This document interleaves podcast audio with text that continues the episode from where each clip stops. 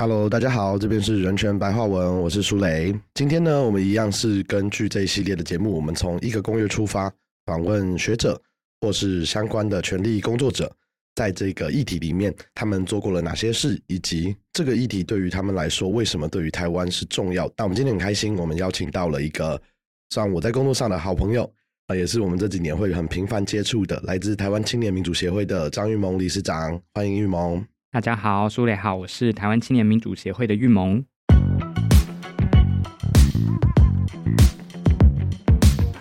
呃，我们过去有这个校青楷模哦，我们学校还有礼仪楷模。然后我觉得最荒谬、最荒谬的就是模范生、优良学生，你用选举的就算了嘛。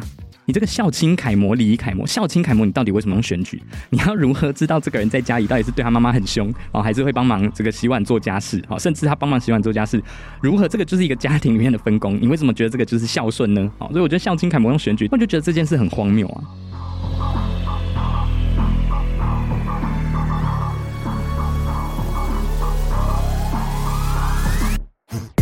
这次是不是我们第一次正式坐在一个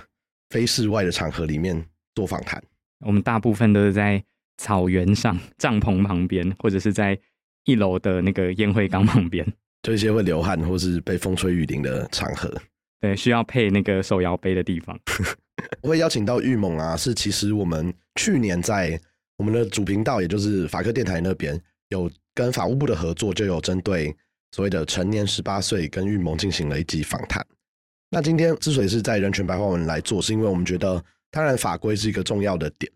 但是希望可以在节目的过程中让听众更了解。那我们一直很在意讲的各种族群的权利，它到底怎么落实在不同的场域里面。所以，因为玉盟过去据我所知有非常丰富的，包含自己或是培训儿少代表的经验啊，也参与很多校内或者校外的青年组织。所以今天就希望邀请玉盟，首先来跟我们分享一下，就是你到底当时怎么成为这个。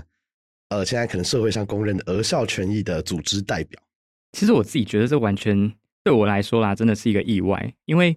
我自己在成立，大家看我们的组织名称也知道，就我们当初其实谈的是，譬如说青年的议题。那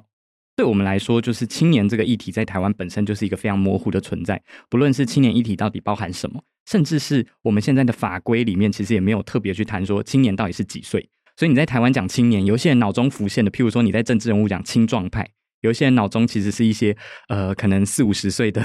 中年，然后大部分都是男性啊，然后可能是已经过去从譬如说地方的民意代表开始慢慢经历选举啊，然后其实是已经有点老油条这样的画面。那我想象中我会觉得。这样的青年离我超遥远的啊。青年民主协会其实成立的过程，大家就是觉得说，哎，在台湾有非常多的公共议题，它其实是跟青年本身高度相关，但是不一定有青年的声音。好，我举个例子，大家可能会觉得说，哎，青年议题不就是就业的补助啊，哈，贷款啊，哦，就是呃，租屋补助，类似这样的跟青年生活有关。可是其实有一些事情是十年、二十年后我们会遇到的事情，举例说像气候变迁，那这些议题过去其实不并不一定有青年的表达意见的权利，哦，或者是有这样的空间。那回过头来看。我就觉得说，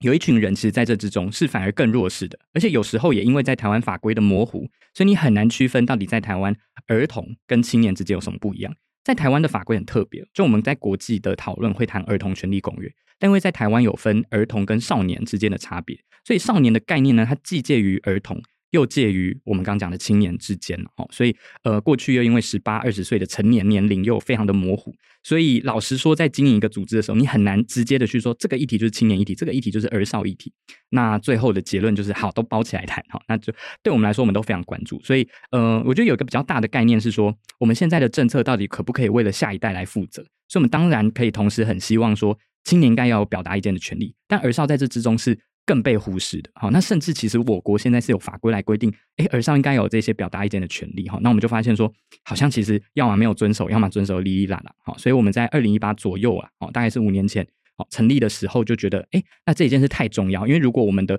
儿少的这些呃，不论表意权啊或各式的权利，完全在大人眼中都还是一样，过去就是英阿郎无希波吹，反正我讲你听就好，那我们如何期待青年是一个关注社会脉动的这一群年轻人呢？因为刚刚玉萌讲的问题，其实我们之前讨论其他题目也讲过。例如，你知道台湾现行法几岁可以抽烟吗？其实二十。但你几岁犯罪就被抓去用成人的标准处罚呢？其实又是十八。但你几岁可以合法的做爱呢？诶，又会回到十六。所以这是我们之前很常在针对年龄的一些法律上的讨论。除此之外啊，我觉得也是，就像玉萌刚刚点出了一个，我觉得为什么我们这次想要特别讨论儿童权利公约的问题，因为其实你回到权力公约里面的儿童的定义。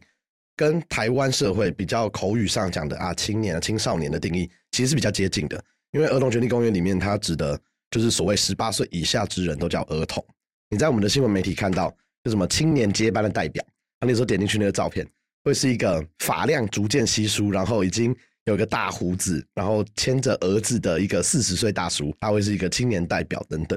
所以，我们如果要回到我们想要讲的，像刚刚玉萌讲的。就是有一个世代或一个群体，他们真正该关注，或是有些议题真的会影响到他们，那他们能够实际发生的呢？我们其实觉得它比较符合《儿童权利公约》里面这个十八岁以下，或是你用教育阶段来分的话，它可能就是大学毕业之前的这一个群体。那其实据我所知，这也比较像是呃清明协，像刚讲五年成立到现在以来，主要在沟通的群体年龄层，对不对？对，因为其实你在台湾讲青年。如果你在政治上，通常啦，大家就讲的是说，哎，对啊，各党好像已经经历一番磨练，从助理当到民意代表。但是其实一般的触笔逃不如果在讲说啊，一些少年呐，哈，一些年轻人。通常，其实我猜大家浮现的画面应该是一个高中生或大学生，哈，那可能是社会新鲜人。那我们儿少权利、儿童权利公约，它其实在谈的，好，那在台湾当然就包含有这个青少年的这个阶段。可是它其实在谈的很多权利，以现在体现来说，像我们在高中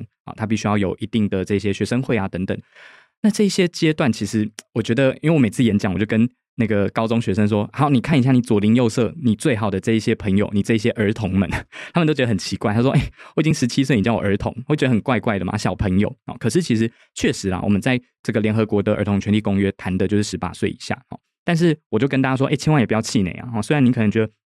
被幼体化，你觉得说啊，怎么叫我小朋友很不舒服，但他是来保障你的啦。好，所以如果你可以接受这个名称上面有点奇怪，虽然叫你儿童，哦，在台湾转译成我们就有分儿童跟少年。”但它是保障你的权利的哈，所以有非非常多不同保障的权利面向哈。那如果你可以接受的话，其实我们在这几年上路非常多的法规，它是源自于我们这个公约的内容。那我也想要再问一下，因为我们刚刚有听过玉盟共同创办这个组织清明节怎么成立的过程。那你个人呢，在过去不管是国中啊、高中的时期，你有没有身为例如校内的儿童代表或者是少年代表的经验？像是我自己可以揭露了，我以前曾经当过什么台北市立优良学生。但那时候领优良学生的证书的时候，同时隔天我就被寄一只小过，就因为一些不可明说的事情。但是我后来在这几年发白的工作里面呢，蛮多场合你都会发现，哎，谁谁谁是什么县市的儿少代表，或是什么什么青年咨询委员。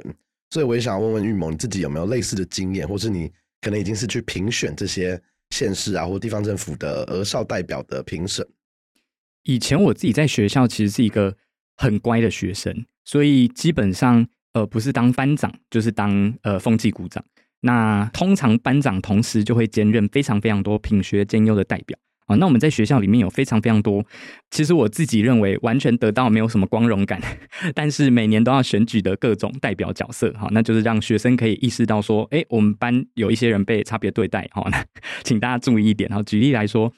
呃，我们过去有这个校青楷模啊，我们学校还有礼仪楷模，然后我觉得最荒谬、最荒谬的就是。模范生、优良学生，你用选举的就算了嘛？你这个校青楷模、礼仪楷模、校青楷模，你到底为什么用选举？你要如何知道这个人在家里到底是对他妈妈很凶哦，还是会帮忙这个洗碗做家事哦？甚至他帮忙洗碗做家事，如何这个就是一个家庭里面的分工？你为什么觉得这个就是孝顺呢？哦，所以我觉得校青楷模用选举，我就觉得这件事很荒谬啊！好，但是。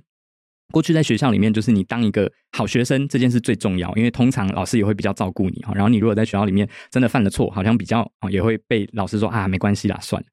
但是后来，好，我就慢慢在这个领域之后，我才意识到说，哎，其实我们有不同的管道，它不是只是选举你出来说啊，你就担任一个大家的楷模。好像现在的儿少代表啊，或者是青年咨询委员这样的设计，它其实就是确实你可以表达自己的意见啊，跟公部门好，跟各个局处部会去说，哎，你这个设计，譬如说。哎，我们在设计交通号志的时候，小朋友的这个高度就是比较低呀，哈。那你设计一般的骑士可以看到的这个告示指标，啊，我们比较矮就真的看不到啊，好，所以这可能是儿少代表他可以提出的一些很重要的观念了，好，那因为制定的人都是大人嘛，他真的不会想到这一块，好，那我就想说，哎，那我以前这么乖，为什么都没有被选成这个儿少代表呢？啊，原来哈，这大概是近十年来才有的事啊。各个县市成立的时间都不大一样。但是因为我们是在二零一四年之后，台湾才开始哈，我们去遵守儿儿童权利公约这些法规，好，所以我自己二零一四年也已经准备要离开校园了，好，那这个就已经是与我无关，我也不用 妄自菲薄，觉得说，哎，好像以前没有这样的管道，所以现在的制度是比较健全的，好，那我也觉得这样的选举。哦，这样有有大部分是透过遴选啊，他也不是直接选举，但是选这些东西出来，应该是比李楷模有用很多了。可不可以请玉萌帮我们大概介绍一下？那这些儿少代表他遴选的过程中，大概会看，就是我们刚刚讲的礼仪，可能就是觉得你有没有礼貌、有没有孝顺等等的。那这些我们目前各县市的儿少代表，他选拔里面有没有一些，呃，以你的经验来说，是某种指标，或者他们需要做一些什么事，才有机会被选上？其实每个县市都蛮不一样的，因为现在并没有一个中央的呃统整机制，说，哎，那它需要有哪些指标？但是呢，其实大部分都是要回到儿童权利公约，他看你有没有这样的职能啊。其实我每次都觉得讲职能是非常非常呃抽象的概念哈，但是他其实会去看一些，举例来说，你了不了解我们的公约内容啊？那这个了解不一定要是哦，你非常滚瓜烂熟，像是考试一样，但是重要的是你了不了解这些公约的精神。那当然，譬如说我们要选举一个性平的委员，我们也不希望说，哎，他其实是特别的。好，举例来说，他很反同，好，那我们特别选举他来当这个性平的代表。好，所以类似这样的概念，他不一定要把所有的公约内容都读得非常的精熟，但是希望他可以了解公约的精神。那除此之外，他既然作为代表，这个代表的最重要身份是一个表达意见的身份，那他是不是有这个办法可以来表达意见？因为我必须老实说，就是我们期待儿少好有这样表达意见的权利，但是不见得大家都做得到。老实讲，这个可能也不一定怪这些耳少。像我小时候，如果你问我说：“哎，你觉得今天上课怎么样？”我们台湾人很习惯说“还好，还不错”。可是这并不是一个建设性的答案啊。如果问你说：“你今天觉得怎么样？可以让自己过得快乐一点？”哇，我可能很难呢。这是一个非常哲学性的答案。或者是你觉得学校里面怎么做会让你的生活更方便一点？哦，我从来没想过啊，因为我不觉得我可以改变。但是如果他也先建立这样一个类似效能感的想法，哎，我提出来是可能确实可以被听见的。好，所以其实我们在谈表意权的时候啊，很多时候是。翻做另外一个概念，叫做被聆听权。被聆听权就是说，我们这些大人在听完这些东西的时候，不可以敷衍人家啦。常我们的另一半在跟我们讲什么，我们就说，嗯，好啊，对啊，没错，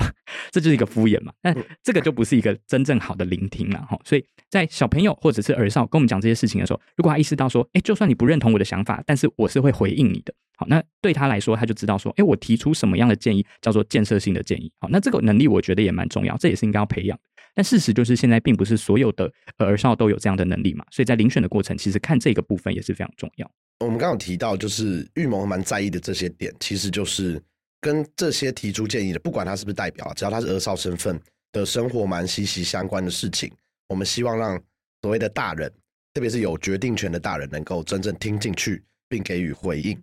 那你印象中，你有在这几年，特别是你们关注儿童跟青年议题的政策跟？呃，有没有落实？还有权益保障的部分，你有没有几个案例是你觉得，哎，好像真的是由这些我们讲的十八岁以下的人提出来的，或是他们觉得这件事情真的对他们有影响，然后并且真的让大人听进去了，然后有做出改变的一些案例，可以跟我们分享？嗯，不知道大家知不知道，说我们现在的高中啊，其实早自习是完全自由开放。自由开放不是废除的意思，也不是说大家可以自由的跑到校园外面。跑跑跳奔跑不是这个意思，自由开放意思是说，我想参加或不参加，这是我自己可以来决定的。上课当然一定要参加，上课你没参加就叫旷课或翘课嘛。可是早自习，顾名思义，它应该叫自习，那应该就是我自己来学习、自己来复习的概念。那当初为什么在定定的时候，却没有人？看到这件事呢，这个就是我觉得对于现在儿少来说，他很敏锐的，他望文生义，然后去思考说怎么样是比较合理的一个机制嘛。甚至儿少在经历三年的疫情之后，他认为说，哎，三年以来都没有开招会，都没有升旗，为什么活得好好的？那以前学校说，如果不招会升旗，学校重要的事项都没办法宣达。那其实也不是啊，你可以透过赖啊，你可以透过通知单啊，你可以透过现在有非常多的学校里面高科技的这种跑马灯啊，校园有这种无声广播，无声广播就是学校里面几乎每个学校现在都有一个电视荧幕的概念，它可以直接哦，就是呈现一个类似布告栏这样子。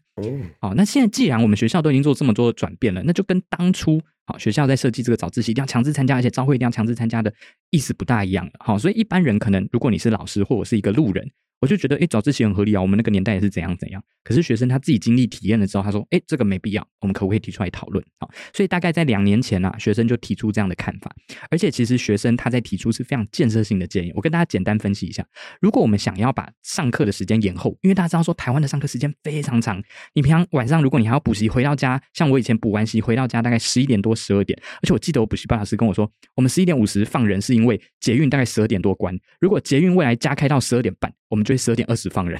我觉得说哇，台湾学生真的有够惨，这样超级痛苦。我就觉得说哇，捷运原来有这个功能，是在最后一批学生回家这样子。那我就觉得说，哎，这个观察就非常重要。所以学生自己去看课纲，不知道大家知不知道哈？我们现在的课纲，你一定听过叫一零八课纲，它规定非常非常多不同的课程啊。举例来说，呃，学习时数啊，好，或者是我们要自主学习，就是学生可以自己安排要学一些其他课本没教的东西。但其实内容啊，它就有规定说，高中一个礼拜要上三十五节课。好，那三十五节课你除以五天的意思，就代表说一天要上大概七节课左右，对吧？好，那所以第八节、第九节才会说啊，大家这个不一定要强制上，要让学生自由参与啊。所以回过头来，如果我们要让学生延后上课，那就代表他可能会延后下课哦。学生自己也知道这个问题哦，所以他们才提出说，哎，我找到一个漏洞，也不一定是漏洞啦，他找到一个可以在现在法规里面调整的地方，就是早自习没规定在这里面，只要教育部调整相关的呃这个行政规则，他就其实可以通过了。好，所以他就来提出这样的提案，所以我觉得这个就是一个很好，而且跟就是公部门，大家觉得说，好像过去如果你提出这种抱怨，都是比较破坏性的，都是只是在找茬而已。没有啊，他提出个很具体的方案，那对于公部门来说，教育部也不得不说啊，你这个方案是不可行啊，啊，你太嫩了，不是？他就来具体看说，哎，可能各县市还是有需要调整的地方，哇，所以我记得那时候开会的时候，哇，各县市就有地方的教育局、教育处也提出说啊，我们学校啊，我们这个地区啊。私立学校比较多啊，好，私立学校具体的状况是什么？或者在法规上面，哈，我们要怎么做调整，才能比较真的能够一体适用？包含有有些学生可能要搭校车，有一些学生高中就住校，怎么样让这个配套也可以做好？那我看到是真的很负责任的，我不敢说所有的学生都这么负责，但是确实在当时一起演绎的这些学生代表，就是二少啊，他们就是非常非常认真，一起来思考说，哎，怎么做？自己做民意调查，然后也跟公部门说，哎，我来发现这个法规有哪里要调整的地方。嗯，那。呃，我觉得刚刚那个过程呢，跟我们心中想象过去要影响一个所谓政府想要做的事情，或者政府已经做但我们觉得不好的事情，好像难易度没有那么高。就是我们不是动不动就一定要修法，要送到立法院或者进到我们正式在讲所谓法案游说的地步。其实很多部分就像刚刚学生们自主发现，哎，这个东西想要透过政策或是一些主管机关就可以决定的层级就可以来做修正。那但我反过来想，就是。我觉得啦，以我对大人们的了解，我觉得在这个过程中，呃，不管是你自己，或者你觉得这些儿童跟少年们，他们在推动这些他们在乎的事情过程中，会不会遇到，例如师长觉得 你们又在搞我，或是你们是不是其实没有在意这件事情，只是想要让大家关注你这种获取注意力的方式，或是这些过程中，你觉得参与这类权益争取的儿童跟少年们？他们会不会在同才之间的眼中，可能会觉得哦，你干嘛弄这些麻烦的事情，然后不好好念书等等比较负面的影响？一定都会有。然后我觉得有人的地方，一定多少就有竞争啊。啊，竞争有很多种。你想要脱颖而出，你想要实际上拥有某些身份，你觉得这样很酷，也会有啊。或者是你已经拥有这些身份，但你想要让大家觉得哇，你很你很厉害。好，那我们在立法院，哈，甚至在一个公司里面，一定都会有这样子。我想要让大家注意到我的状态，而少代表里面一定也都会有。我们现在的制度基本上是每个县市会有自己的儿少代表，几乎啦。然后我们的中央也会有中央儿少代表，主要是由地方儿少代表来推举出来的。嗯，那这样的制度设计啊，你当然可能就会有一定程度竞争的成分在嘛。然后也包含有你可能会去质疑说，哎，那为什么他可以当这个县市的儿少代表啊？为什么不行？我比较逊嘛，哈，因为他也不是直接选举投票产生的，所以当然你可能会有类似的质疑。那甚至我也会有，我会觉得说，哎，你做这个东西。就是你，你只是觉得说啊，这个很酷，你可以到各个学校去做民意调查，你可能会做什么？但我觉得这个也无可厚非啊，每个人都有自己想做的事啊。我也会有想要让大家觉得，哦我我做这个东西，你看我我谈早自习的一题，哎，我这辈子应该不会去早自习，但我是要做。但一部分是，哎，我看到学生他因为这样，所以有收获，我就蛮开心的。那一部分确实，我也觉得说啊，我这处理我过去好像在学校里面觉得很痛苦的这段过程，每个人都会有一些自己的理由。但是，嗯，我觉得。就连成年人在做这些事情啊，都一定会被社会上觉得说啊是愚公移山啊，或者是觉得说啊你就只是想要乱而乱这样子。所以学生当然其实蛮多时候更辛苦。我反而觉得大部分的时候啊，就是这种冷眼啊，或者是说觉得啊你干嘛搞这些东西，这样事情就会比较好嘛。我觉得这种东西大部分的不不管是儿少或者是我们这些 NGO 工作者，其实也都听得蛮习惯。但是我自己觉得比较辛苦的地方是，现在对于各县市来说，它基本上都会有这样儿少代表，所以不止儿少自己想要有一些竞争，觉得说，诶，我想要让大家看见我的提案嘛，我当然我提案就是想要通过嘛，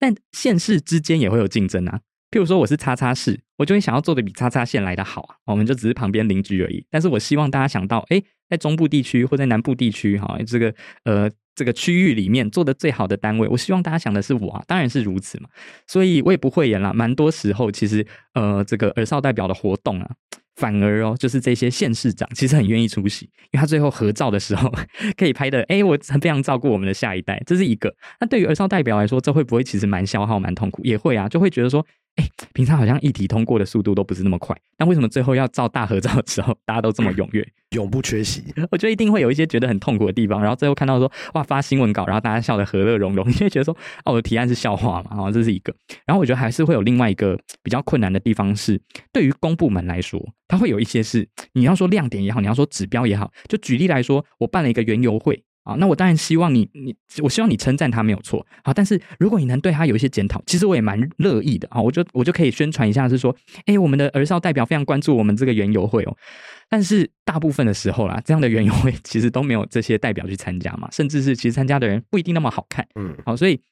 最后可能县市就会说，哎，你提了很多提案啊，你提了交通的改革啊，你提了学校营养午餐，这些我们都已经做得很好啊，啊，我谢谢你提案，但是你看，既然我们那么认真，你可不可以多提这个提案？我觉得蛮多时候，最后是因为这种大人行事的风格。好，那我觉得到二十多岁的我，好像可以理解这个风格。但是我觉得，对于一些呃十几岁的儿少们来说，会觉得，哎，那我选举这个代表，不就是有一定的理想性吗？为什么最后好像要被迫接受一些这个科层体制或者是社会现实的这个摧残？就是有人的地方就有江湖，然后或是有一些交换的过程。因为呃，我记得预谋应该也是。他可能不是限于儿少，但你应该也是行政院的某一届青年咨询委员，对不对？这一届，对。哦，那我们这次讨论的虽然聚焦在比较多儿少，但我想，呃，也回到玉谋自己个人，因为，呃，你成立清明协的时候，可能刚在大，呃，还在大学的最后尾端。那在这个过程中啊，我觉得过往我们遇到在一些关注未成年人或是学校学生权益的 NGO，他们在社会的舆论上面。很容易都会，例如被家长的团体或被学校批评，觉得你这个校外的团体为什么要教唆我们的学生在校内呃搞事，或是在校内引起争议？那我们刚刚有听完了一些可能从儿童呃儿少代表本身的一些期望的落差跟可能遇到的困难，但你们自己身为一个呃蛮常在培养或者是在教导学生呃学生权益的重要性的组织。你们自己有没有遇到一些，例如学校很不欢迎你们进到校园啊，或是呃学校觉得你们就在尬拍那多谁这类的批评？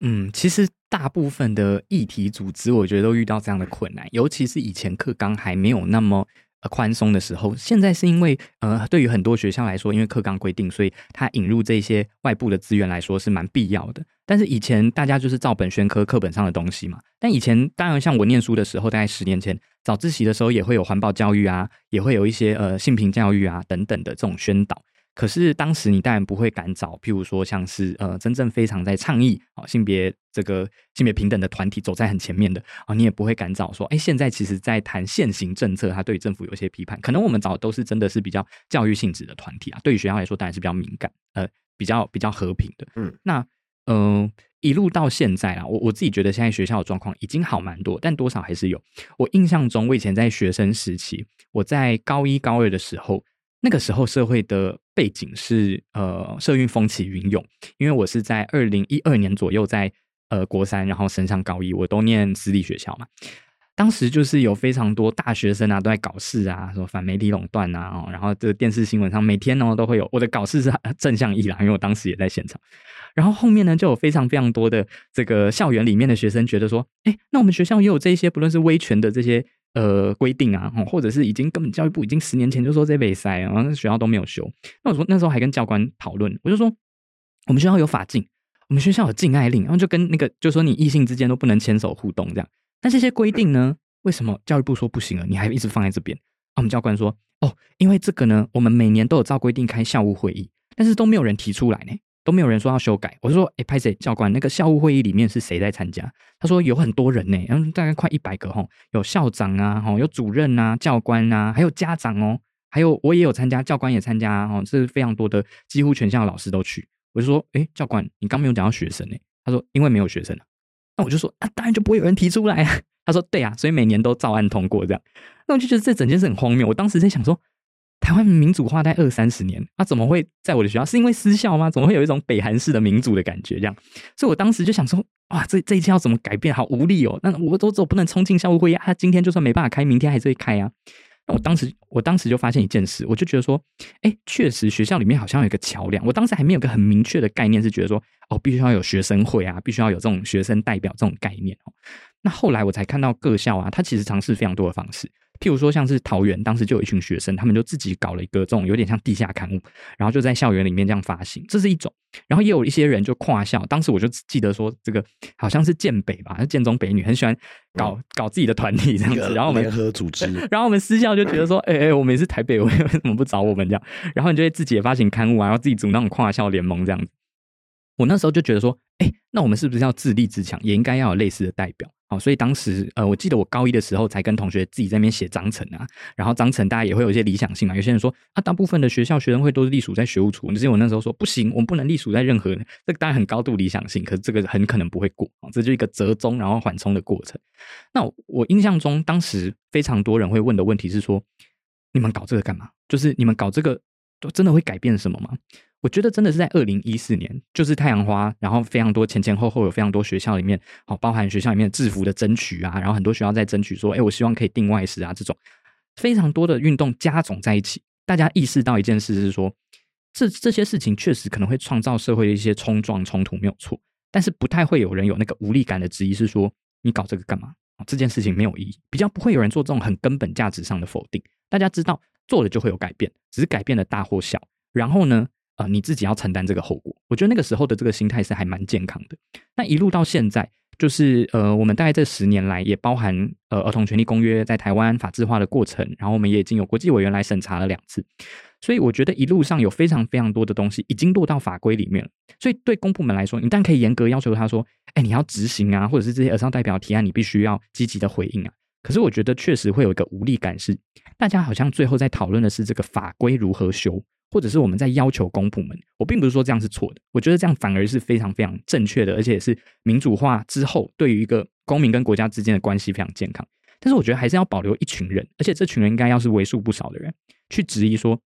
我除了要求政府要修法要做更多之外，有没有一些是我自己可以做的，或者是我不用透过政府，我不用有太多的资源，我就可以做事。我就觉得好像现在比较少看到这种，呃，譬如说我透过发行刊物啊，学校不给我搞，不给我钱，我就自己要么我就印黑白的，然后在那个我以前都问说，哎，如果我要在学校里面搞校园刊物、地下刊物，学校不让我印啊，那我自己印。那你觉得我要在哪里发？如果学校不给我通路，大家就说福利社。我说福利社 是次要答案，最最我觉得最重要的通路是在厕所，因为你一天不会可能会不去福利社，你一天会去厕所，一定会去厕所，所以你只要把任何的厕所堵死了，他顶多不拿。但是他不会没看到，所以我就觉得哇，那个时候的讨论是非常非常的，要么是创意，然后要么是非常的呃前瞻前前卫的。但是我觉得现在反而比较多是，嗯，我觉得对于学生来说会有个无力感是，好，你要么就立法，要么不立法。然后你立法之后，如果最后没有落实，我好像也只能骂你，或者是我跟有权利的人说，投票的时候不要投给你。但除此之外，我好像比较少有具体的行动。那这个反而是我觉得有一些呃不同县市的儿少。呃，有有有不同的地方。举例来说，在去年推动十八岁公民权的时候，我就看到说，哎，有一些不同县市的儿少，他们就自己自发的组成一些类似呃宣传队啊，然后就到各个呃跟市府所做的这种活动结合，譬如说市政府他举办一个呃儿童节的活动啊，或他举办一个青年节的活动，儿少就自己到会场，然后就到外面去啊，就可以发一些传单啊，去宣传这些来的爸爸妈妈。那这个其实就完全不是基于他们的权责，而是他们自己想到可以做的事。那我觉得这个他们就会比较比较有自信了，他们就比较知道我现在在干嘛。不然如果呃回全部都回到说，哎，我好像提案啊，在会议上面就是一百个提案，可能只有一个会过，那其他九十九个也没有说反对你，但是我们可能就会列成一个三年五年的计划。对于大部分的学生来说，多少就会这个热忱就会被消耗掉。嗯，那听起来呃，因为我跟玉萌，我比较不要脸讲的话，我们可能算同一个世代。那玉萌刚刚提到的一些点，我也听过比我更长一个世代的人，例如瓜吉，他也有讲过类似的一些事。因为像瓜吉以前在学校嘛，他也是搞刊物出身的。然后，呃，我今年三十嘛，所以跟我同辈或大我一点的朋友，很多也都是太阳花这个世代，真的站在就是真的院里面啊，或者后来被起诉的那些朋友们，他们过往可能在学校真的像玉萌刚刚讲的，有很多很有创意的方式。但我们有时候偶尔在聊天讨论到现在，呃，回去看当时我们自己在那个年纪，例如高中啊、国中或大学，跟现在的大学生比起来，大家好像不呃，有一说是觉得他真的不需要再用那么呃制体制外的方法表达他的意见，或者是不需要用那么呃，因为他有一个已经呃，不管是不是真的很符合大家需求了。但他至少制度上好像有一个表达意见的方式路径了。但你讲的这个观察，你会不会觉得，呃，有些人在讲会不会在以抗争啊或权益争取这种现况来说，会有一代不如一代的这种感慨？那你自己会有这种想法吗？还是你其实会比较接近？哎，其实一代是超越一代的。我觉得一代不如一代这个想法蛮危险的。我是 会提醒自己啦，就是因为我自己以前真的很讨厌被这样讲，我就觉得说。干你们 就是这你们这些长辈，呃，当然你们那个年代有你们那个年代的背景啊，我就没有啊，而且就是啊，我就不是活在一个台湾前眼角目的时代啊，就是我觉得大家都有自己的辛苦啦，甚至 maybe 有一些是呃想要做的事情，但是已经有想法，但在这个时代就是没有这样的市场。那我自己觉得害怕或者是我的担心是，呃，如果没有这样的经验的话，那就会在很多呃议题冒出来的时候。它就必须要从零开始啊，就是一个议题，它从大家在讨论，然后一路到串联，然后到串联有一定的动能，然后才能创造社会的改变。我觉得这个是一个比较健康的方式。或许过去就是如果没有网络的时候，他还必须要是线下的，大家要是真的很好的朋友，然后这两个。团体之间还会有类似那种古代联姻的那种状态，就是哦，这个团体的那个会长啊、社长啊，然后是这个团体的呃这个副社长的男女朋友啊，然后大家这两个团体这一届就会变得超好、超妈级，然后都行动一起做这样子，然后分手之后这两团体再也不能见面这样。对，然后我觉得这个是过去其实蛮可贵的事情。为什么？是因为嗯，如果有任何一个本来大家可能真的没有讨论到的事情，不论是一个新的议题或者是一个新的事件。它可以是比较有机的、比较快速的，大家可以立刻反应。因为我很了解你，我也很了解这个团体的性质。但是我觉得以现在的状态来说，它就变成是呃有很大的一个部分是被体制给吸收了。所以呃，我确实可能是一个关注性别的呃学生，你可能是一个非常关注呃在这个交通议题上的学生。哈，可是我们两个人的身份基本上都叫做儿少代表。好，那这件事情如何？呃，看出说，哎，其实我们两个哪里可以是合作的地方，或者是我们两个其实是有一些差异的。我觉得好像又变成是这个个体的不同差异，又又无法显示出来，而且你很难看出说，哎，在这之中的网络是什么。我举个例子，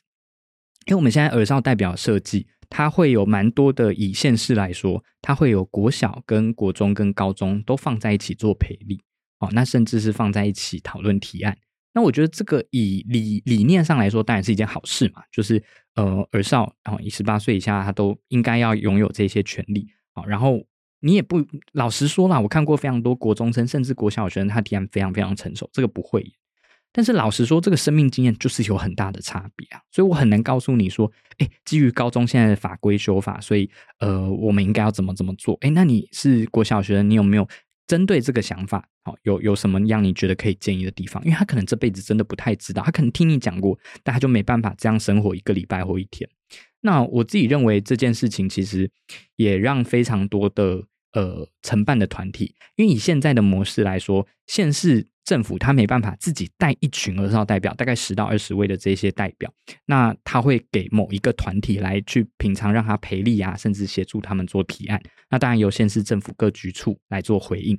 但是对于承办的团体来说，他也会觉得有一点点辛苦嘛，因为我在带不同的这个呃，从大概国小、国中、高中，我到底要用同样的标准来带，因为它又不是一个像学校里面我可以分班来带他们，还是我就应该要用？不同的标准，可是这样子会不会又让他们有一点设限呢？我自己觉得这个也是呃，台湾现在面对到另外一个难题，是我们陆续把一些我们过去的理想建制化了之后，它同时在这个理想本身制度化的过程，有一些需要思考要调整的地方，但有一些是过去从来没有想过的效应，就包含有哎，你可以提案解决的事情，你为什么要抗议？所以我自己以前在呃高雄的一间学校，呃，就是带他们的学学生会，也就是他们叫学联会了，他们就说。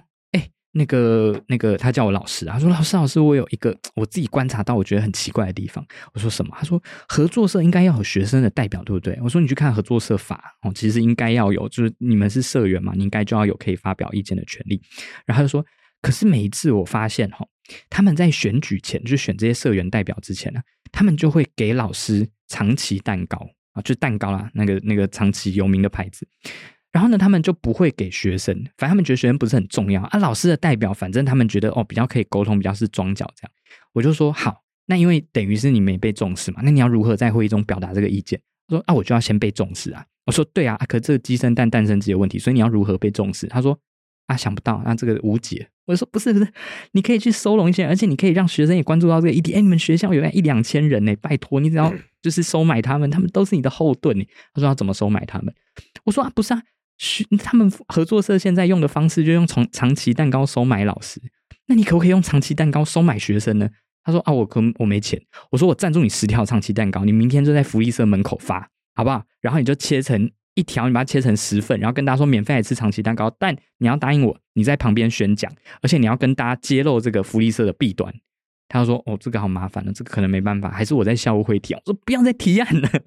我说：“提案可以解决，当然是很棒的。就是学校如果愿意积极的回应，但如果不呢？就是我们好像没有保留那个退路的选项。就是我们觉得说，哎，理想上是怎么样？现在依然也慢慢朝这边靠拢。可是如果不是长这个样子，好像我们就没有 Plan B，然后大家就一个一团死结，然后就留给。”下面的学弟妹，我不敢说下一代啊，但是学弟妹又爱重新思考怎么办，然后又重蹈覆辙，又觉得说，哎，没有 Plan B，好，我再提一次案，我觉得就蛮辛苦。对啊，而且呃，我觉得以策略面来看，我相信玉萌一样，就是如果是我们听到“长期蛋糕”这个词，会是开心的，因为你不管在操作或是在跟大家沟通这个议题，它就是一个超级具象化的指标。然后你不管是写社群啊或干嘛，它就是可能会爆红的一个文章，因为大家会想不到。这个蛋糕原来有这么多用法，那其实会是一个有趣的沟通的点。但我觉得，除了我们刚刚在，因为法白也做了蛮多学选讲座嘛，我觉得有时候遇到的问题，我们自己，我觉得那个感觉会是，你会蛮明显感觉到大家对于学生的规范，呃，其中之一当然是玉谋刚刚讲到的合作社法，或是学生会的代表他们有什么权利。从我加入法白到现在大概六七年嘛。从我们一开始第一次讲这些议题，到我们这一两年在讲议题，我觉得大家，特别是有参与学生会的人，有越来越熟悉这些我们平常讲的比较繁琐或很细微的条文，而且大家也都慢慢知道它可以怎么做。因为像我知道台大嘛，前几年的合作社选举，哎，对学生来讲就是一个蛮大的学权的进展，有蛮好的选举成果表现。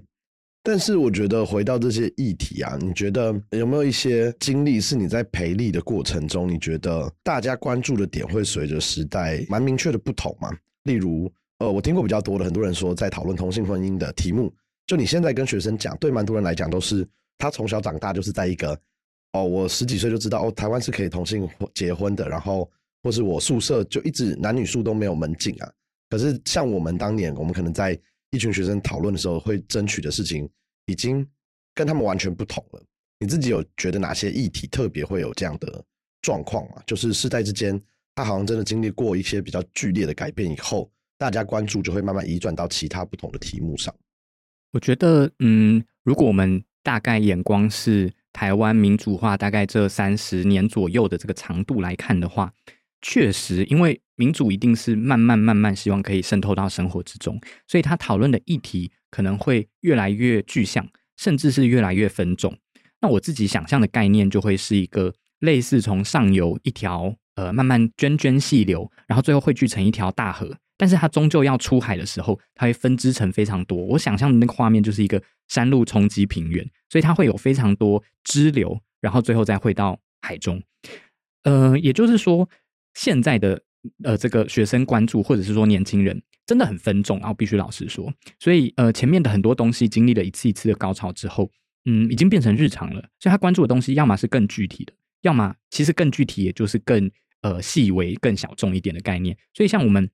以前甚至也觉得说，哎，那个生理用品其实是一个很大的议题，但是在教育部现在也都已经规定说，在学校里面要提供应急的生理用品之后，你要讨论的是要放在哪里。哇，这个关注的人可能就少很多了嘛，都已经有了，谁会管你放在哪里？可是对于很多人来说，这确实是一件很重要的事情啊。那就包含有像是婚姻平权，它一路如果往下走，它的议题就会慢慢的确实比较小众一点。那所以我觉得，在学校里面也多少会遇到这样的状况。我觉得总人口，就是我关注公共议题的总人口，反而其实还是多的，跟我过去在学校里面比起来。可是它的力量确实就稍微被分散。那我觉得这个是不不能说担心啦，但是是确实观察到一个现象，也是说在不同的议题之中，他要如何找到某些共同点。举例来说，我就认识非常非常多的人，他觉得说，我觉得学生权利，你要跟我讲，我也不是学生，而且我脱离学学校已经真的很久了。可是我关注的是台湾在慢慢去威权化的过程中，有没有扩及到每一个领域，包含有校园。就是我们觉得说，军队过去是完全威权管理，也是封闭的，学校也是，监狱也是啊。所以我们觉得这些场域在台湾，我们政治上面慢慢打开啊，经济上面也慢慢走向民主了之后，这些场域是不是我们下一步可以一步一步慢慢也可以让它比较有民主化的？当然，这个民主化是不是无穷无尽的？我觉得也不一定。但是，呃，这个过程一路就是有一点点像是摸。摸着石头过河的概念，很多人也会反映啊，觉得说，哎，学校里面慢慢放到这么宽，那呃，管教上面会遇到很多的辛苦，或者是呃，这个学校也不像学校了。但是我们从来没有回去问过说，哎，其实你理想中的学校是什么样子？因为要破坏当然很简单了，但是要建立非常困难，所以确实可能会到某一个尽头的时候，大家觉得，哎，这可能是目前台湾可以接受的状况。那如果刚刚提到的是说，哎，那现在学校里面的这些议题会不会确实有一些人，嗯，就。就过去，大家觉得说，哎，大家一窝蜂的比较是支持某一个议题。我自己觉得上一个高潮比较是在我们协会刚成立是在一八年，隔年就是反送中的时候。那当时确实很多学校的学生经历的事情是，他已经不太知道三一八是什么事情了。可是，就对他来说，三一八跟野百合他会搞混的这种，对，可是都是一些植物，对，可是对他来说，他会觉得说，哎，在我眼前有个很真实的画面呐，然后就是香港的，我以前可能从小就看过港剧、港片，或者是我就是知道广东话，就是听起来跟台湾的，甚至是讲我们现在的这个中文也长得很像哈，所以我多少可能听得懂。那我自己是会讲客家话，所以我就觉得说，哎，非常熟悉，所以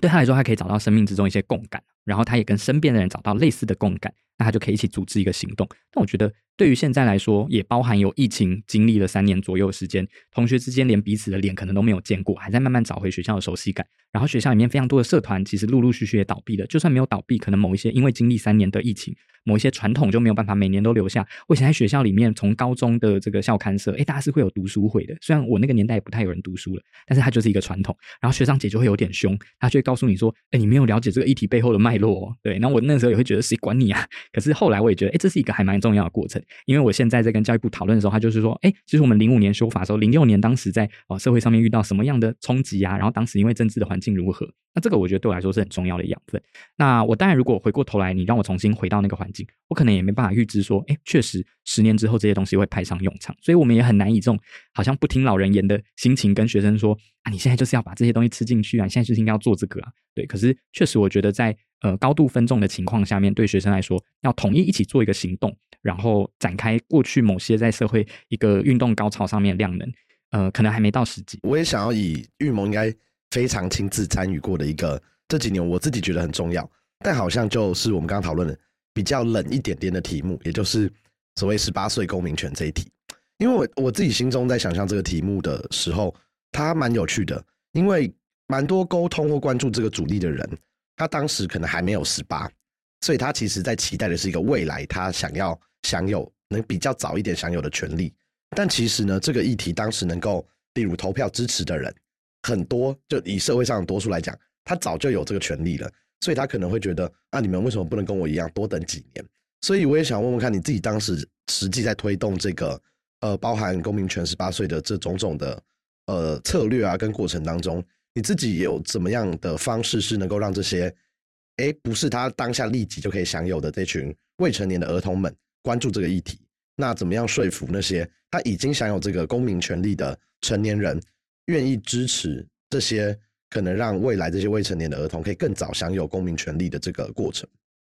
我觉得在说服上面呢，因为它是一个蛮抽象的概念。嗯，投票这件事，老实说就已经够抽象了。它还不只是投票，它是一个公民权的概念，甚至它牵涉到非常非常多是法律制度上面的调整，也就是说，它背景其实包含有，举例来说，为什么是从二十变十八，不是从十八变二十？如果我们要让法律统一，为什么选择的是十八？哦，那牵今天也牵涉到这个相关题目啊，就是儿童权利公约嘛。所以我们已经把其他法规都修到十八，你没理由把这个东西调到二十啊。那因为我们公约十八岁以下就是儿少啊。好，那如果我们有这么多这个这个法普的呃好朋友们 在社会上面做很多的努力，我觉得大家可能会比较理解这个逻辑啊。但是我后来也发现，大部分人在理解这个背景的时候。很需要这个事件或者是一个具体的人物象征啊，所以我们在谈同性婚姻的时候，它也会有非常非常多的故事，或者是非常非常多呃，不论是我们认识的，或者是因为这一些事件才认识的人物出现，呃，而且以婚姻平权来说，大部分其实是很悲伤的故事嘛。那我们看到说，在十八岁公民权，其实过去在台湾，呃。你身边一定会有一个，譬如说在家里面十八岁的你，你可能觉得他是小屁孩。那我要如何告诉你说，你一定是可以信任他的？啊，他做了什么特别伟大的事情，所以他今天可以给他投票权？我自己觉得这个沟通是有一点困难的。但是老实说，如果我们开始有一些比较生活化的经验，我觉得就不一定那么难想象了。因为你要投票，你决定的是一个呃，举例来说，未来四年这个国家应该要长什么样子，或你所在的地方应该有哪一些建设。我跟你讲的，就算我跟你投同一个人，我跟你想的可能都很不一样。但是如果回过头来是说，哎，那对于这个学生或者是对于这个十八岁的人来说，他需要的东西到底是什么？他可能需要一个，举例来说，他在学校不论是合作社，或者是点外送，或者是点附近学校的这些店家，或者是他吃营养午餐，他的鸡腿不要没熟啊，他不要吃到菜虫。这件事情，你让他有两个选项，一个是你要么透过老师，或者是学校，或者是家长来跟某一个。不论是教育局的高层，或者是附近啊做团膳的业者去沟通，还是你让他可以打个电话跟市议员说，拍摄我的鸡腿又没熟。我会举这个例子，是我从来没有看过一个新闻是老人就是银发族啦，里长共餐。啊，然后你这四五十个阿公阿妈去吃，然后说拍谁里长 鸡腿没 熟，给腿哦，啊啊你还红红渗血水，感觉去那个兽医还可以救活的这种。然后我们为什么一天到晚看到说啊是学生食物中毒，然后家长又在那个那个医院外面大排长龙，然后整天在那边跟学 学校说啊你怎么又是这个厂商啊？人家怎么已经被记了六点啊？我觉得说这种事情层出不穷啊，为什么永远我们都要抓着说学生好没关系？虽然我们遇到这么多层出不穷的事。但是哈，你以后如果有这个状况，你还是跟我讲就好，我会帮你跟别人讲。不要嘛，就让他自己可以去反应嘛，这不是对他来说比较好吗？我们会希望，就算我觉得我自己小孩超屁的，我觉得我自己小孩整天在那边打手游，不知道在干嘛，滑抖音，我会期待说，但是我心里会觉得说，好，因为你整天在那边打手游，所以我希望你吃到鸡腿没熟，不会嘛？我们还是希望说他可以好好过好他的生活嘛。那所以。我很常举的一个例子是说，以前呢，松山高中哦，他们学校前面有一个禁止右转的一个巷弄啊，就一个巷口，它是不能右转的，白天不能右转，因为白天很多学生在那边出入嘛，哈，所以如果你右转，很容易会撞到他们，所以他就禁止。那他们在校务会议就跟老师讲啊，哎，老师，老师拍谁哦？那个可不可以在那边站个导护？因为白天那里车辆都违违规右转很危险。老师说，哎，这个我可以站，可是如果他违规的话，其实应该要开罚单，开罚是警察的职责，老师怎么可以开人家罚单呢？那他重新回到跟这个那个警察局说，好好好，那这个老师说他不能管哈，所以你可不可以在那边站个这个两三个警察，早上的时候看车辆可不可以不要右转呢？警察说，哎，这个是学校附近的这个通学道路哦，所以不好意思，你可能要跟校园附近或你跟教育局讲。在我们大人耳中叫互踢皮球嘛，我我听到我一定气死我，隔天我就看离我家最近的这个议员办公室，我就打给他，管我有没有投他，我就是你是议员，你就要服务我。哎，但是为什么这个十八岁的一个高中生，他每天早上活该冒着每天一天一个礼拜会有五天可能会被撞到的日子呢？好，那我们觉得说，如果你让他可以直接有这样的权利，那他当然可以在整个社会运作里面比较健康一点嘛。而且我们对十八岁的人其实有非常多的期待了。我们期待说，你考上大学之后，你可能是要自己去外面住，你要住宿舍，你可能要开始甚至自己打个工哈，你可能没办法养活自己，但你要开始慢慢独立拍摄，但是权利通通不给你，等到你真的自立自强，你再跟我拿。我觉得这个过程其实是很很荒谬的啦，所以我才觉得说，确实十八岁公民权还在一个嗯慢工细活的时期啦。哦，那当然对很多人来说已经等不及了，他已经是一个熬了多久的时候。但是我自己去看。台湾在最后一次离现在最最近的一次成功修宪，二零零五年，好，那也因为很高的门槛，所以大家觉得说啊，这个修宪大门暂时关上。那我们最近一次有在立法院讨论，好，离零五年最近就二零一五年，隔了十年，就太阳花后，大家觉得哎，maybe 可以再尝试一次修修看。当时也在立法院就没过啊，好，然后呢，最近一次有公投，就是修宪公投，就在二零二二年，好，所以相隔了大概十七年。我自己心里想了一下，大概这个修宪的周期，就我们都知道门槛很高嘛，但是我们是一个。呃，大家非常有毅力，然后认为说我们可以试试看的国家，好，那我们就来试试看。所以经历了大概十年，如果再加上这个公投的话，大概十七年左右。我希望周期可以缩短，但是我还是觉得说，哇，我们都认为说，从上一次觉得不可能的任务，到最后大家大概十七年左右觉得可以姑且一试，我觉得这已经很了不起了。嗯，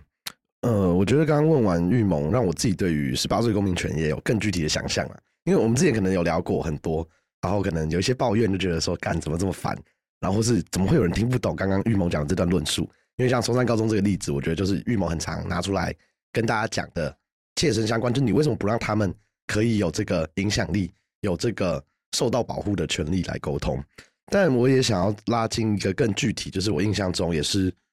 呃，为什么我会觉得他跟公民十八岁有点像呢？是因为他也是一个跟各方不是只有我们今天，例如我们讨论公民权十八岁，好像获益的只有十八岁以下的这些年轻世代，但是其实玉萌刚刚解释里面，你也看得出来，它其实跟成年的学校、跟家长、跟整个社会都有关。那另外一个题目，我觉得大家也会。是近年来可能蛮关注的，就是发生在学校里面的犯罪行为。就是我们回到呃，我们想的这个场景，就是有了儿童权利公约跟很多我们国内法以后啊，我们很在意儿童的保护。但当儿童的一些犯罪啊，或是不幸的事件发生的时候，我们好像有时候发现，它影响的不只是这个受害或的儿童，或者跟他差不多年纪的人有这个风险，他有可能彰显的呃迹象，或我们担心的是，是学校是不是没有办法。好好监督或管辖，或是是不是家长他没有尽到他的管教责任，或是整个社会是不是就是漠视这些事情，导致不幸的事发生？呃，比较久以前的例子可能是大家听过叶永志嘛。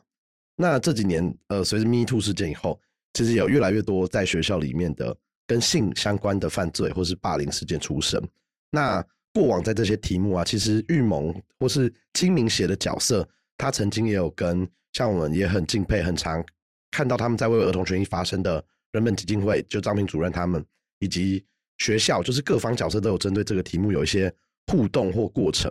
那我就蛮想要再更具体来问问玉萌，就是例如像这样在校园里面发生一个跟性啊性别有关的犯罪状况的时候，为什么我们蛮常会看到清明协可能在其中有扮演一个呃协助开记者会啊，或是发表一些论述的角色？其实大家，我我自己在今年 Me Too 的事件发生的时候，我最深刻的呃，看到的讨论，其实是大家去回头探讨说，在这个性别事件里面，不只是性别这个元素，它其实有非常非常重要一个元素叫做权利。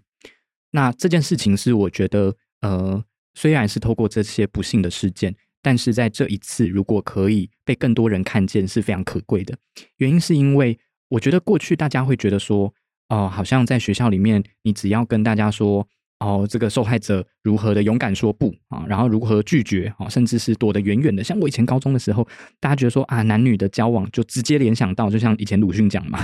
就是哦，直接联想到哦，你们就是会打炮啊，你们就是会怎么样啊？甚至是啊，可能是在这个不是你情我愿的状况下，哦，那会有非常多社会事件发生哦。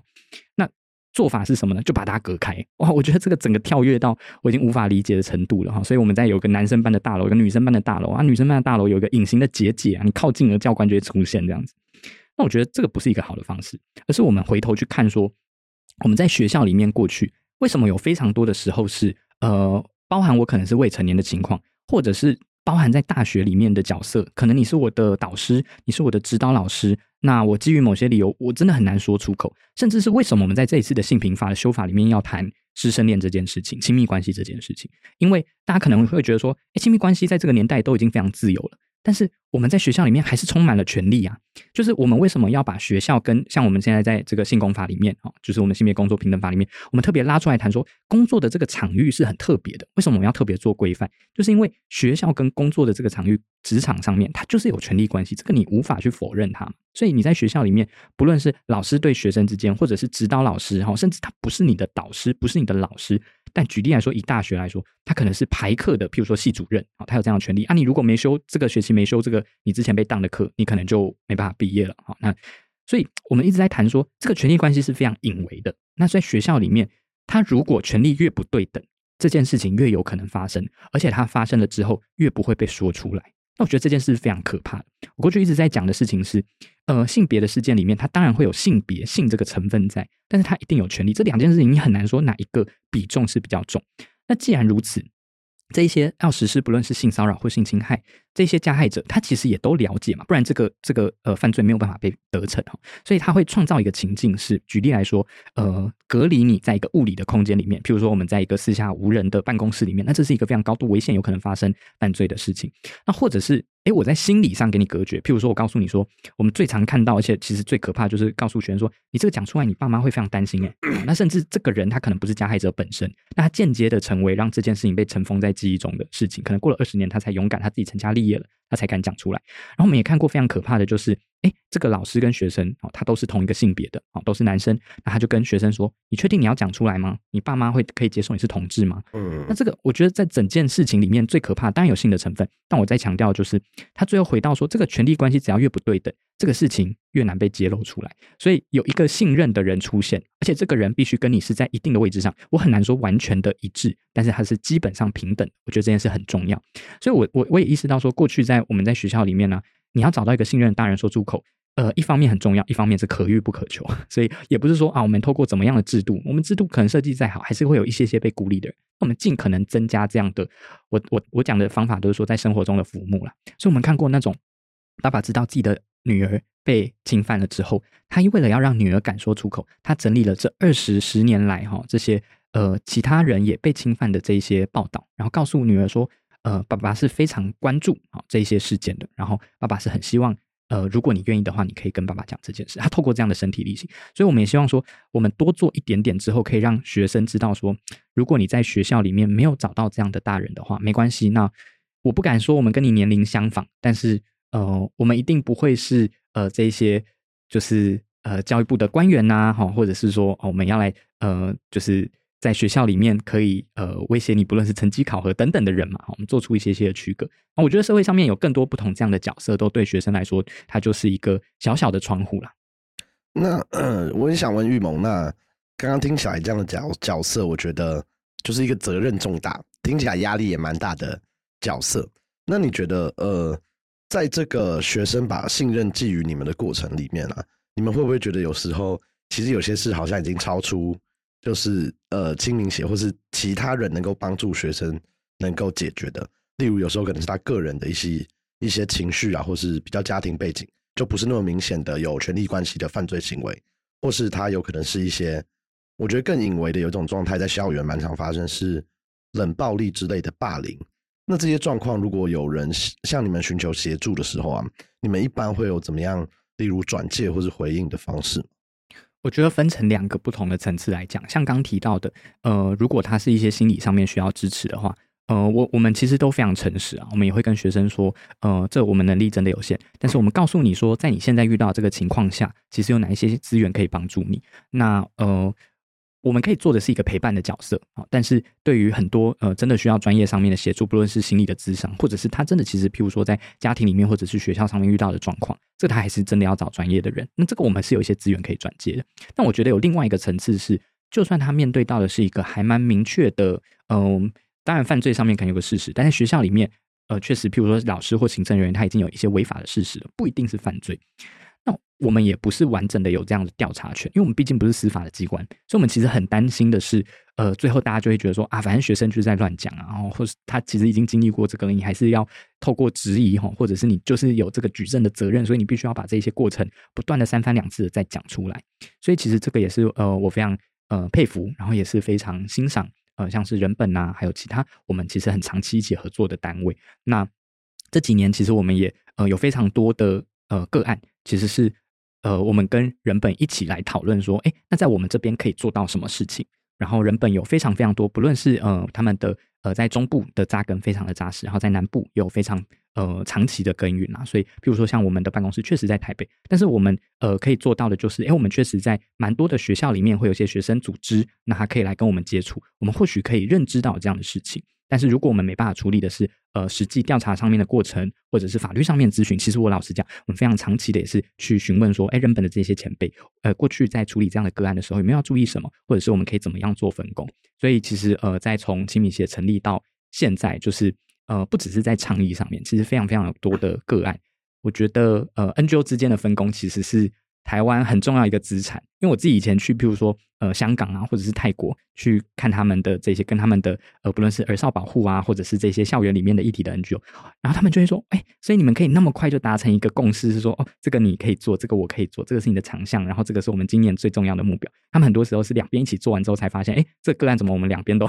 一起在开记者会，或者是哎，怎么好像这两件事情我们都在做某个倡议，但是呃，其实我们好像某些立场没有调好。我觉得这个就是一些。呃，蛮就是蛮特别的。然后我觉得我自己回头看也是台湾经历，就是台湾的 NGO 之间非常习惯合作。然后我们也认为说，呃，maybe 有一种是人多力量大，或者是觉得说，哎，确实越来越多人投入，那这个是很可贵。就我们过去经历威权统治时期嘛，然后大家甚至是不同领域的 NGO，其实也都还蛮愿意互相支援。我自己觉得蛮，也是我在加入这个领域之后，觉得呃很印象深刻，然后觉得很可贵，然后觉得很值得变成是。整个亚洲甚至整个世界啦，都应该要来看看，说，哎，台湾在怎么做？嗯，我我完全也可以体会，因为呃，我们跟玉盟第一次算是正式认识跟合作，是不是就是法白去找你们做，呃，在社群同步刊登两边的文章的那个合作？对，然后就是哦，就是就是一一文多发，呃，对对对对。然后那时候对我们来讲，我觉得也是一个很新的尝试，因为呃，在那之前，我觉得大呃。我们就都听过清明节，但是没有直接认识或接触过玉盟或其他呃创办人。然后我们那次在刚好那几年，就真的大家很关注。第一个是呃民法的修正，成年已经到十八岁了，然后有各种很多跟青年有关的议题。那法白那时候当然也在关注其他的不同组织的发展，就发现我们好像慢慢老了，就我们的受众有随着我们越来越长大，但我们觉得我们关心的很多议题，其实还是跟。呃，更年轻或是所谓在学的学生有相关，所以我那时候就跟内部提案说，那哎，过去很多人会有，例如两个媒体之间互相开专栏啊之类的模式，那我们可不可以在社群上试试看，然后用一些协作发文，然后所谓叫握手发发文的方式，跟呃清明节这边的来提案。结果那次合作之后呢，就蛮多我们的受众来跟我们讲说，哎，我们第一次知道有这么年轻的一个新的组织，但他们关注的题目也很广，然后也有呃，真的是当时还是国中或高中生人说。哎，原来你们也知道清明节哦，没想到你们可以在议题上合作，你们好像很适合一些讨论一些跟青年有关的法律议题。然后从自此之后呢，我跟玉萌可以说应该就会在各种 NGO 或是公司协力的场合，我们都会在很多不同的题目遇到彼此，包含了什么媒体素养啊，然后呃网络相关的监管的场合，我记得也有，然后教育的，我们也会跟两边都是在对面的摊位遥遥相望。那我觉得这个过程也是。这一次我们为什么今天这个节目想要来访问玉盟的点？因为我觉得台湾它确实在议题上很多都有分工的特性，但老实说，各个议题，我觉得大家或是你不要讲议题，各个候选人，大家现在都很觊觎，就是青年的支持跟青年的在乎的事情，能不能呃让他们一起参与，然后让其他人知道，哎，我们其实在乎我们下一代的。所以今天节目的最后呢，想要再跟玉盟讨论一下一个。玉盟自己跟清明协最近在推的另外一个主题，也就是呃，当然选举除外，就是另外一个也是跟法律很有相关的题目，叫做青年基本法。可不可以请玉盟先简单帮我们介绍一下，最近你们和几位委员在推动的青年基本法，它大概是什么样的概念？其实，如果你去看台湾现在的法律的话，就是我们的法律里面，甚至。就是对于青年的权利啊，是非常非常流于就是立法者自己的想象。我的意思是说，我们的法律里面既没有去谈说，哎，青年到底是几岁啊？啊，所以不同的部会他在端出不同的政策的时候，常常可能甚至对象明明想的都是青年，可是对象其实不大一样。那另外一个层次就是大家不太知道说，哎，那我们在谈青年的时候，他的需求到底是什么？有一些国家，它其实陆续定定了。不一定都是法律未接的青年相关的政策或者是法规。哈，那举例来说，有一些国家颁发青年政策纲领，有一些国家可能端出青年行动方案，有些国家直接制定青年法，或者是翻译不同，青年基本法、青年发展法等等的。那我举个例子来说，譬如说像芬兰，它就有青年法；韩国也有青年基本法。那我要提的是说，台湾过去啊，因为我们在政府的体制里面，过去叫青辅会。青辅会它的概念就是辅导青年啊，所以这个是一个嗯，老实说比较复古的概念了，就是青年需要被辅导，因为他一方面虽然是社会的中间分子，但是他同时就是一个嗯还没办法自立自强的状态，所以我们的国家应该要好好来协助他。但后来我们发现说不对啊，青年有一些呃不同的特性，他应该是呃非常优势的，他也有可能某一些不同的呃身份、某一些不同的领域，它可能是需要被协助，所以你可能要分的稍微细一点点。好，那整体，我们希望青年不是被辅导的，不是这么被动的，他应该是我们主动国家协助他发展的角色。所以，我们现在有个叫青年发展署，那因为我们的组织改组的关系，所以放在叫做教育部的下面。好。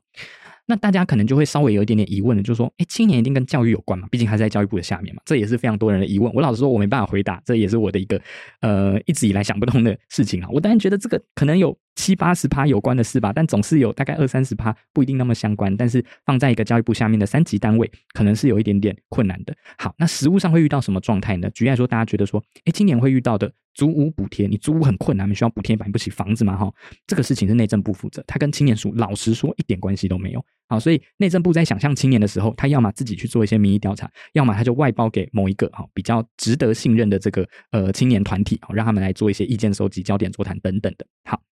那另外呢，你可能会觉得说，哎，就是各县市它可能都会有青年的相关局处等等的，哈，那这些东西有没有一个？统筹的规定说，哎，青年咨询委员在哪一些县市要有，哪一些县市不用啊？就是那个位阶不大一样，好，或者是你在讨论说，哎，那我们就是呃，青年咨询委员的这个不同县市之间，他的权责到底是什么呢？哎，老实说，这个也是各县市他自己去讨论。所以我在想说，在台湾，大家可能都觉得青年是一个嗯，现在很主流、很政治正确的讨论议题，但是老实说，他在我们法制里面基本上是。完全空白的一个状态啦。哦，所以我们就希望说，其实过去啊，大概在从第九届、第十届，也就是这两届的立法院，其实都有委员提出青年相关的法规，哈，它可能会叫青年基本法或青年发展法。那现具体的内容就包含几点，第一个是我们来定义青年到底是谁，哦，那青年最直观就是用年龄来做区分，几岁到几岁算？没错，哈。那在台湾，你要认为是十八岁到三十五岁，或十八岁到四十岁，我觉得这个社会可以讨论，就是社会上面觉得青年到底长什么样子。第二个就是青年在不同的面向上面，劳动。居住、安全、啊教育、啊政参政、啊参与政治的权利，这些面向上面一定有优势，也有弱势的。那我们在优势上面应该要促进它，在弱势上面应该要保障它嘛？这些东西我们应该要谈清楚。第三个就是国家的责任到底是什么？举例来说，有些国家它会制定每两年或者是每四年，看他们的选制长什么样子，应该要发布一个青年白皮书，或者是青年政策纲领，或是一个青年指标，来回顾说我们过去做哪些事情有没有达到，我们未来五年、十年应该要做什么啊？在青年的这个上面，好，那甚至是有一些国家，他说每 隔一年或者是每隔两年啊等等的，我们来召开一个青年国事会议啊。那我们就来找不同领域的年轻人，那这个就可以比我们过去遴选出来的青年委员更广嘛，对不对？我可以邀请的是各行各业百工百业，只要你符合青年，我们就来召开这个会议。会议的结论，国家尽可能的去做。那这个其实就是一个呃，在不同的呃领域上面了，他要推动政策的时候，举例来说，现在有原住民族基本法，我们有文化基本法，我们在台湾大概我记得有十六、十七个基本法的法规，诶，但是青年在我们的法规里面并没有一个上位法啊，所以这个是我觉得呃，大概是我们国家如果真的要宣誓说我们是一个认呃认为青年非常重要的国家，应该是下一步功课。因为我也补充一下，像我们今天讨论前面比较多在讲儿少，台湾其实根据儿童权利公约呃。当然，我们内国法化了嘛，但是其实更前面，我们还有另外一个也很重要的国内法规，叫做《儿童及少年权益保障法》，我有点忘记全名了。但是它其实位阶就跟玉萌刚刚讲的一样，就是文原住民族基本法、文化基本法一样，就它是一个呃，我们会讲它是一个定调的一个母法，在针对这个特定族群里面提出一些蛮大方向，像玉萌刚刚提的那几个指标的规范。所以我自己也会觉得蛮重要的啦，就是。你没有道理，一个特别是不管你的定义是十八到三十五，还是十八到四十，它其实，在台湾目前社会结构上，就是一个很有活力，不管是在工作啊，或是在整个社会投入里面，一个很重要的阶层，而且它的人数会是为数不少的，就竟然独漏了一个这么大的阶段，确实是我觉得需要有这样的一部法规，能够来引导跟做一个协调的角色。那我也想要问玉萌，就是以你刚刚提到这几个，可能青年基本法里面会。涉及的重要大方向，你自己个人有没有最在乎的哪些点？例如觉得居住相关的权益啊，或是你自己觉得什么点？因为你你自己就是这个年龄范畴内，你自己觉得最需要能够透过这个法规能够帮助你在意的点，会是哪一题？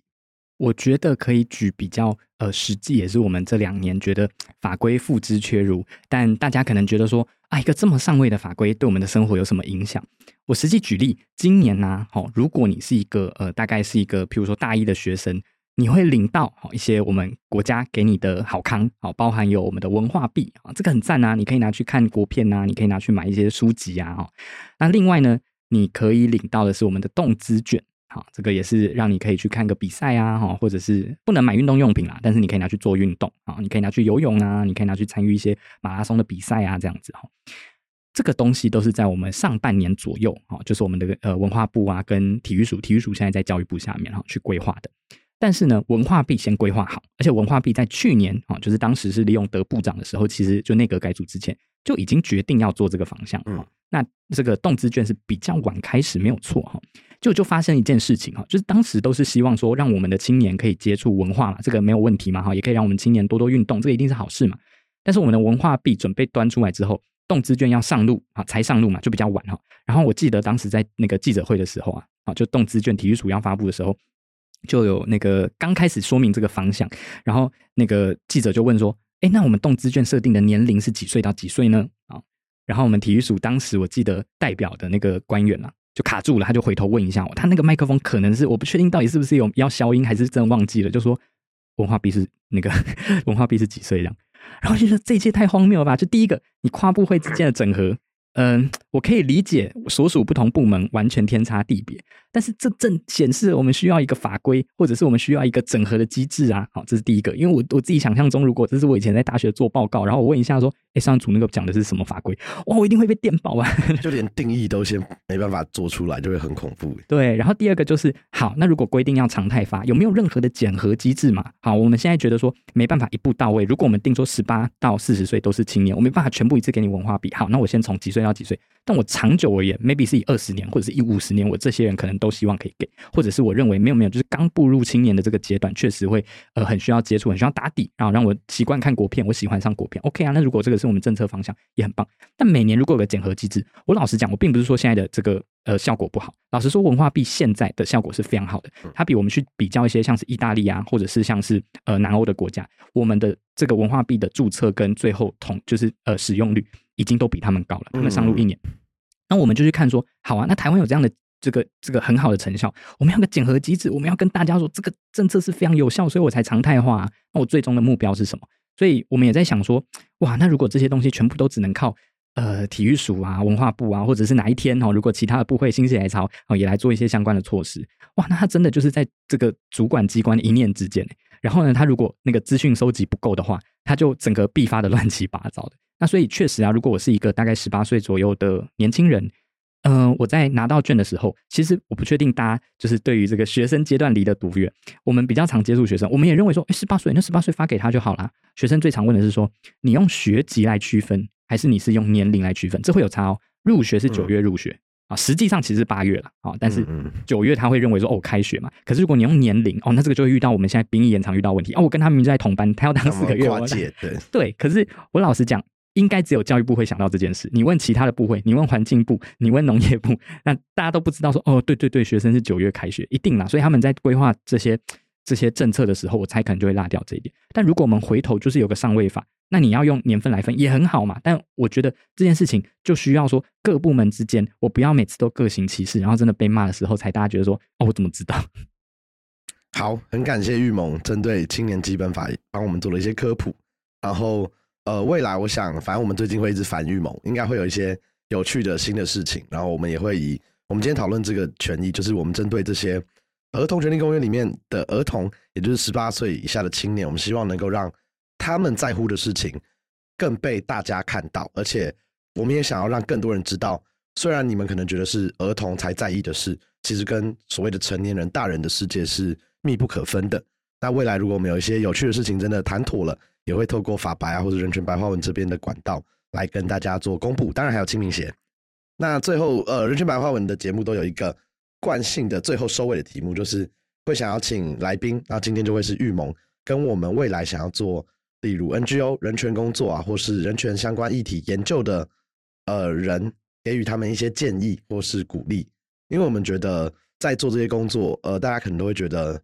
呃蛮辛苦的，不管是精神上或体力上。那我们也会希望有更多人愿意投入这些领域，所以都会邀请各位前辈们给予大家一些分享。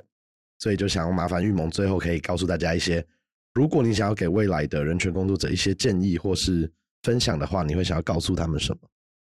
人权这件事情，当然是目前还没有到被大家所接受，我们才需要去不断的说服嘛。如果它已经被大家接受，它就不会成为一个议题了。我自己印象很深刻，是我大一的时候，那个我上社会学嘛，然后我的老师就问我说：“啊，你觉得呃，现在你所想的这些理想啊，哈，就是呃，实现上面，嗯，你有什么嗯障碍吧？觉得说困难还不能做的，还没办法踏出那一步的。”